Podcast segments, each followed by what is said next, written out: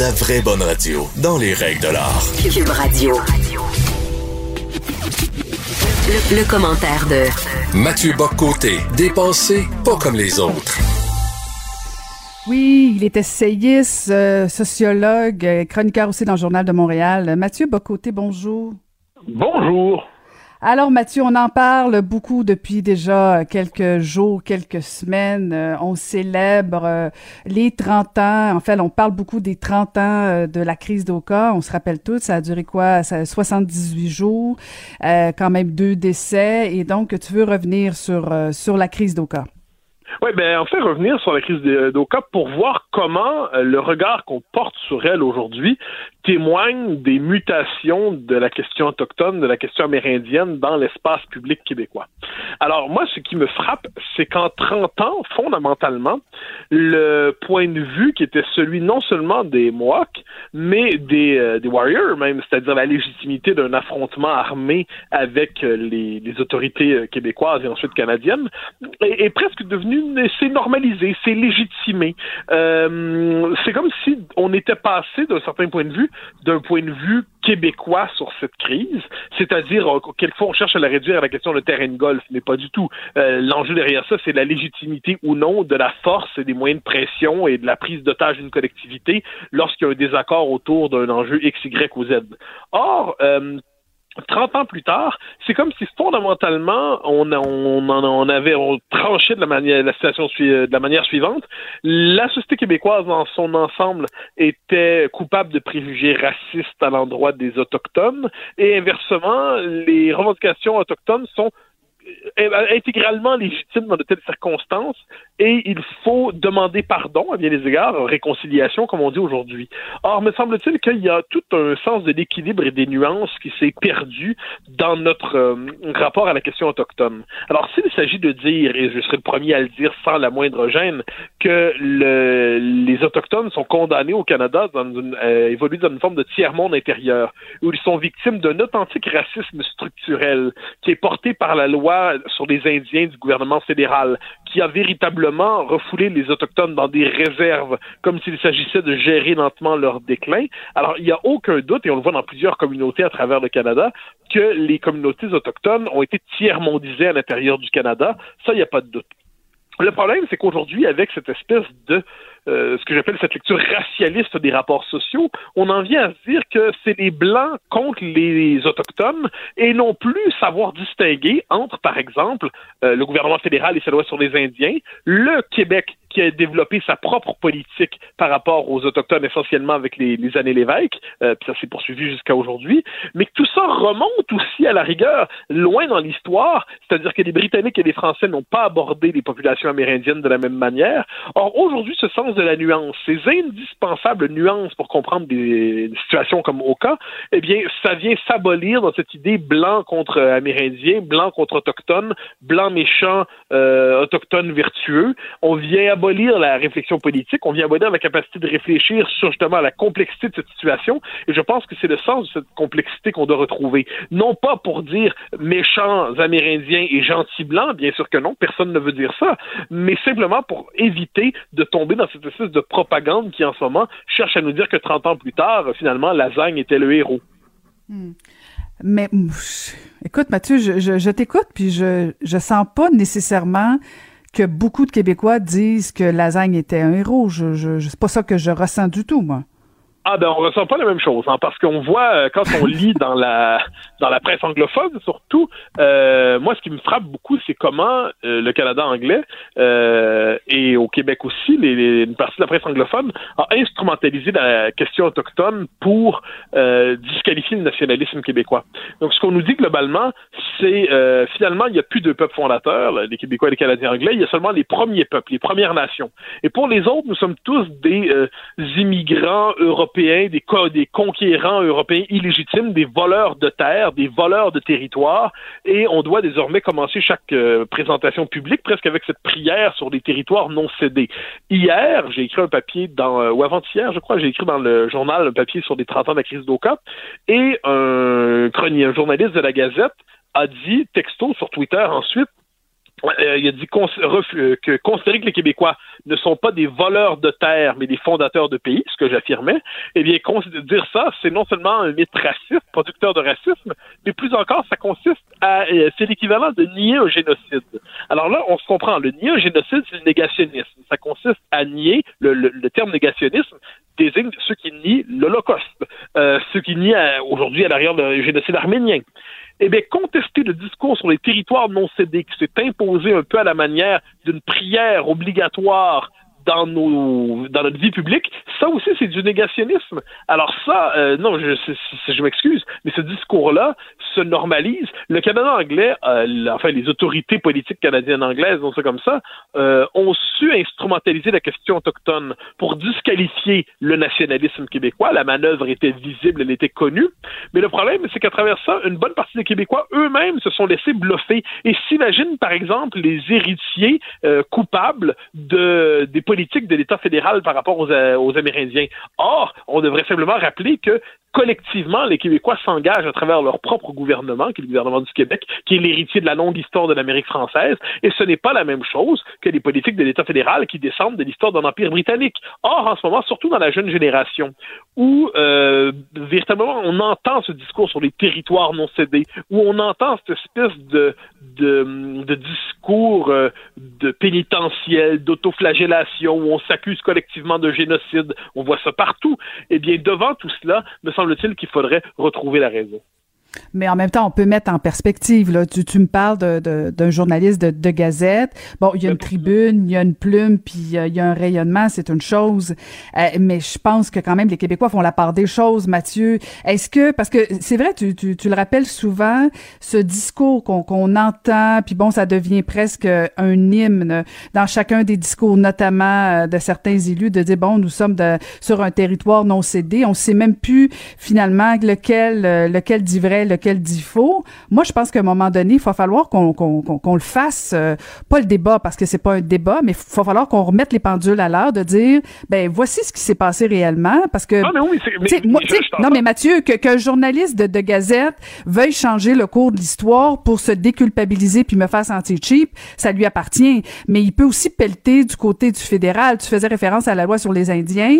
Euh, le Québec a fait pour les Amérindiens, pour la question autochtone, plus que ce que le Canada même pas commencé à commencer à amorcer de de même discuter comme comme discussion avec les autochtones. Fait que, je trouve qu'à un moment donné de, laisser de la place à ce genre de propos là, euh, je trouve qu'on qu'on y donne trop d'importance, Mathieu. Mais j'aimerais être d'accord avec toi, mais là ce n'est pas le cas parce que quand justement l'ensemble de notre classe politique, les artistes, on l'a vu au spectacle la fête nationale, quand c'est devenu un discours mainstream de dire territoire non cédé, lorsque c'est devenu surtout dans la jeune génération euh, qui est passée par un, enseignement de l'histoire quelque peu euh, quelque peu torturé, disons ça comme ça.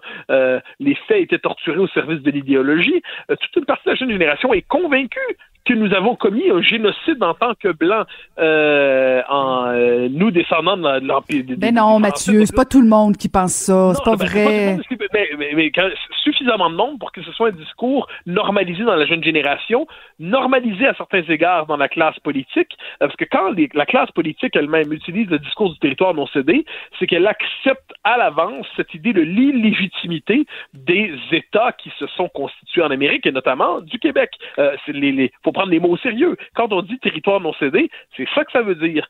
Or, euh, et à travers ça, c'est comme si on s'expulsait nous-mêmes mentalement de notre propre pays en se présentant comme des populations illégitimes qui devraient faire pénitence. Euh, à ce compte-là, est-ce qu'on doit présenter euh, la, France comme un territoire gaulois non cédé aux Romains? Est-ce que la, et là on peut faire une longue liste, est-ce que le Maghreb doit considérer que les Arabes ne doivent pas être présents? Donc le Maghreb est un territoire non cédé aux Arabes qui sont arrivés suite dans les grandes invasions. Euh, et jusqu'où on va aller dans cette espèce de logique? Euh, derrière ça, pour moi, il y a cette espèce de, de premièrement d'esprit anachronique. Je pense qu'il n'y a pas pire manière d'aborder les questions historiques qu'à travers le biais de l'anachronisme. Euh, on plaque des catégories d'une époque sur l'autre. Ensuite, on est incapable de penser chaque époque dans sa singularité. Ensuite, on décide d'utiliser des catégories morales qui se substituent aux catégories analytiques. Et à travers tout ça, il y a cette espèce de culpabilisation un peu délirante euh, de la civilisation occidentale qui serait presque coupable d'exister. Euh, c'est quand même le, thème qui revient en boucle. Donc, mm. j'ai c'est l'impression ce discours, dans sa forme extrême, on le trouve peut-être chez ce, ce, journaliste de la Gazette qui accuse de négationnisme, mais qui est quand même une figure quand même présente dans l'espace public, qui, ne, qui mm. compte et personne ne le remet à sa place. À un moment donné, quelqu'un dirait des propos aussi scandaleux sur d'autres communautés, ça, ça passerait pas, mais là, ça passe. Et de l'autre mhm. côté, parce qu'on peut tout dire sur les Québécois francophones, tout dire, mais euh, quand le discours est, est, mainstream, normalisé, banalisé dans la classe politique, chez les artistes, je pense qu'on peut dire que ça devient un problème de société dans notre représentation de l'histoire. Et on ne devrait jamais oublier que l'histoire n'est pas qu'un sujet pour les historiens en cabinet. À travers l'histoire, c'est des représentations de la collectivité qui se dessinent. À travers le passé, c'est le présent qu'on caractérise. Alors, ce qu'on constate, c'est que les Québécois sont en train collectivement de se faire effacer symboliquement, collectivement, leur mémoire, leur histoire, pour se faire plaquer une mémoire qui n'est pas la leur, celle de, globalement, de l'histoire de l'Empire euh, britannique en Amérique. Euh, il serait peut-être temps qu'on se réapproprie notre propre histoire dans cette question, ce qui ne veut pas dire ensuite qu'on ne doit pas avoir une politique d'ouverture, de générosité, de la main tendue avec les, euh, les, les, les, nations amérindiennes. Ça ne veut pas dire qu'on ne doit pas être profondément généreux, qu'on ne doit pas tenir compte de toutes les situations, mais ça doit, on doit tenir compte en ayant à l'esprit le sens des réalités et parmi ces réalités, il faut-il le dire, c'est que l'État fédéral lui-même ne fait pas son travail. L'État fédéral lui-même est responsable de cette question et la laisse euh, se décomposer. Et les Québécois s'accusent de l'incapacité, de l'incompétence du fédéral. Ça, c'est ce qu'on pourrait. Ça, ce sont les effets symboliques de l'échec de la souveraineté. Hein. C'est-à-dire, on se croit symboliquement maître de tout, alors que pratiquement, on a des demi-pouvoirs impuissants. Puis, puis, quand on a des occasions de prendre tous les pouvoirs, ben, euh, on s'écrase. Oui, non, mais ça, c'est, la, c'est, l'histoire du Québec de ce point de vue. C'est-à-dire, à, deux reprises, on aurait pu prendre en main notre destinée intégralement et nous ne l'avons pas fait. À tout le moins, c'est, on a échoué, pour le dire comme ça. Et là, mm-hmm. mais on fait, mais symboliquement, c'est comme si on, on, on, en était capable. Et puis derrière ça, je le redis, il y a cette espèce d'illusion. Parce que nous sommes blancs, nous sommes tous pareils. Non, je m'excuse. Les Français sont pas des Allemands, les Ukrainiens sont pas des Russes et les Québécois sont pas des Canadiens. On n'est pas responsable. Les Français d'Amérique ne sont pas responsables des crimes de l'Empire britannique, à moins de décider que tout ça ne compte plus parce que tous blancs. Et ça, ça nous rappelle à quel point la catégorie de la race en politique vient abolir les civilisations, les religions, les peuples, les nations, les cultures pour nous voir simplement la couleur de la peau. Mais quand on ne voit que la couleur de la peau, on ne voit plus rien. Mais si on revient, Mathieu, à la question des... Parce que, bon, on parlait des 30 ans de la crise d'Oka. Euh, je regardais les reportages en fin de semaine. Bon, il y a, y a, eu des voitures qui ont manifesté ensemble, vu à cause de la COVID, tout ça. Euh, je sais pas jusqu'à quel point... Euh, ça a donné quoi que ce soit euh, pour pour pour euh, pour les Mohawks notamment. Euh, je ne sais pas jusqu'à quel point ça a fait évoluer leur dossier. C'est sûr que à chaque fois que on entend parler de la crise d'Oka, bon, ça, ça pour certains, c'est des mauvais souvenirs. Euh, je suis pas certaine que euh, la question autochtone a réussi encore une fois à, à percer au, Québec. Au Québec, on est sensible. Tu as raison de le rappeler, puis on a fait beaucoup. Mais honnêtement, euh, Mathieu, il y a quand même, il y a quand même euh, une question qui est pas réglée avec les autochtones au niveau de leur place dans la société. Puis on peut pas juste blâmer toujours le Canada. Ah, mais je, je, à l'instant, moi, je, je blâme pas toujours le Canada. Je dis qu'il faut pas faire semblant qu'il n'est pas là et puis que la question amérindienne, fondamentalement, euh, sur le plan formel, constitutionnel, ça, compte les institutions, c'est une responsabilité canadienne. Quand le Québec s'occupe de ces questions-là, ça donne les politiques engagées depuis les années Lévesque pour l'essentiel. Ensuite, ça donne les années euh, de, de Bernard Landry avec la paix des braves. Le Québec, sa politique, c'est celle-là. Ottawa, c'en est une autre. Les réserves, c'est Ottawa. J'ai beau vouloir prendre la responsabilité de ce qui se fait à Ottawa, les, réserves, c'est pas nous. Euh, c'est simplement un fait. Ensuite, la place des Autochtones au Québec. J'ai l'impression que les, Québécois, dans leur ensemble, tendent la main, euh, sont parfaitement, il y a une sensibilité à la question autochtone. Ça veut pas dire qu'on est parfait, hein. Ça veut dire personne va dire ça une seconde. Est-ce qu'il y a des préjugés? Bien évidemment. Est-ce qu'il y a des, euh, des rapports tendus en certains lieux, bien évidemment. Euh, ça, il n'y a pas de doute là-dessus. Par ailleurs, est-ce que toutes les communautés autochtones sont interchangeables? Parce que j'en sais. Je veux dire, euh, historiquement, la Nouvelle-France était alliée, la France était alliée avec certaines communautés, un peu moins avec d'autres, disons ça comme ça. Euh, donc, mais les nations amérindiennes étaient entre elles en conflit. Donc, toutes ces réalités-là, on doit se les rappeler, mais je crois que le Québec, globalement, je ne veux pas dire qu'on est parfait. Globalement, notre bilan est, est, est, est pas si pire que ça depuis qu'on a pris en charge cette question. Mais on fait comme si on était coupable de tout qui se fait en haut de nous, à Ottawa. Et je veux pas dire que le Canada est coupable de tout puis qu'ils font rien de bien. Je simplement qu'il est temps de ramener cette part-là dans l'analyse parce que sinon, ça nous donne un peu comme la situation euh, qu'on a vécue à l'automne dernier avec les Wet'suwet'en, c'est-à-dire quelque chose se passe dans l'ouest du Canada et le Québec écope, puis finalement, c'est le Québec qu'on accuse de racisme encore une fois.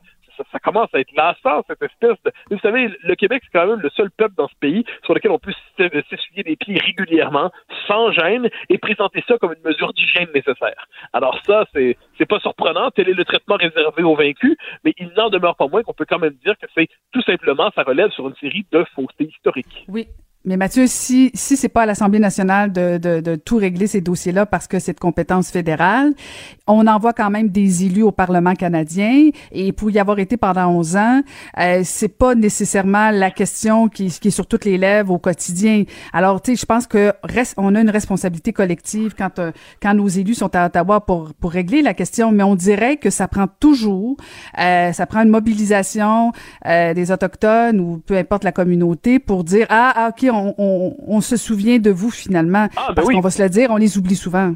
Ben, il y a deux choses là-dedans. C'est-à-dire, est-ce, que nos députés à Ottawa ont fait ce qu'ils ont pu? Euh, j'ai l'impression que, par exemple, le Bloc québécois, dans les années où tu y étais, par exemple, se montrait sensible avec la question envers la question autochtone. Euh, est-ce que c'était son seul dossier? Euh, non. bien sûr que non, parce que c'est pas le seul dossier non plus. Ça, c'est l'autre élément, c'est-à-dire que on, a une représentation du monde aujourd'hui qui voudrait que. non, un instant, un instant, Mathieu, Mathieu, imagine-toi s'il y avait un coin du Québec sans eau potable, euh, sans accès à des ressources, on s'indignerait, on en ferait une priorité.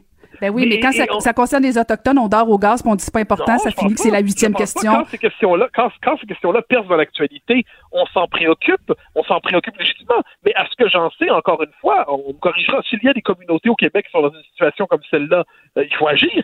Mais quand ça se passe ailleurs au Canada, je veux savoir ce que l'Assemblée nationale peut faire. Je veux savoir ce que les députés nationalistes et souverainistes à Ottawa peuvent faire. Sinon, demander à Ottawa de faire son travail. Mais c'est à ce que j'en sais, à ce que j'en sais, les Québécois n'ont pas un pouvoir immense dans le Canada. Ils n'ont pas un pouvoir immense sur leur propre vie.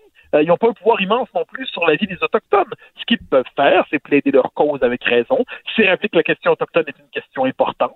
C'est rappeler que la question autochtone mérite d'être traitée autrement qu'à travers la loi fédérale sur les Indiens qui relève, elle, de l'authentique racisme, même pas systémique, mais systématique, ou un racisme au sens formel du terme. On peut dénoncer le traitement de la question autochtone au Canada. Très bien, et, on le fait, mais, mais je n'accepte pas l'idée que le Québec soit présenté comme une puissance coloniale dominant chez elle des populations autochtones à la manière de la loi fédérale sur les Indiens.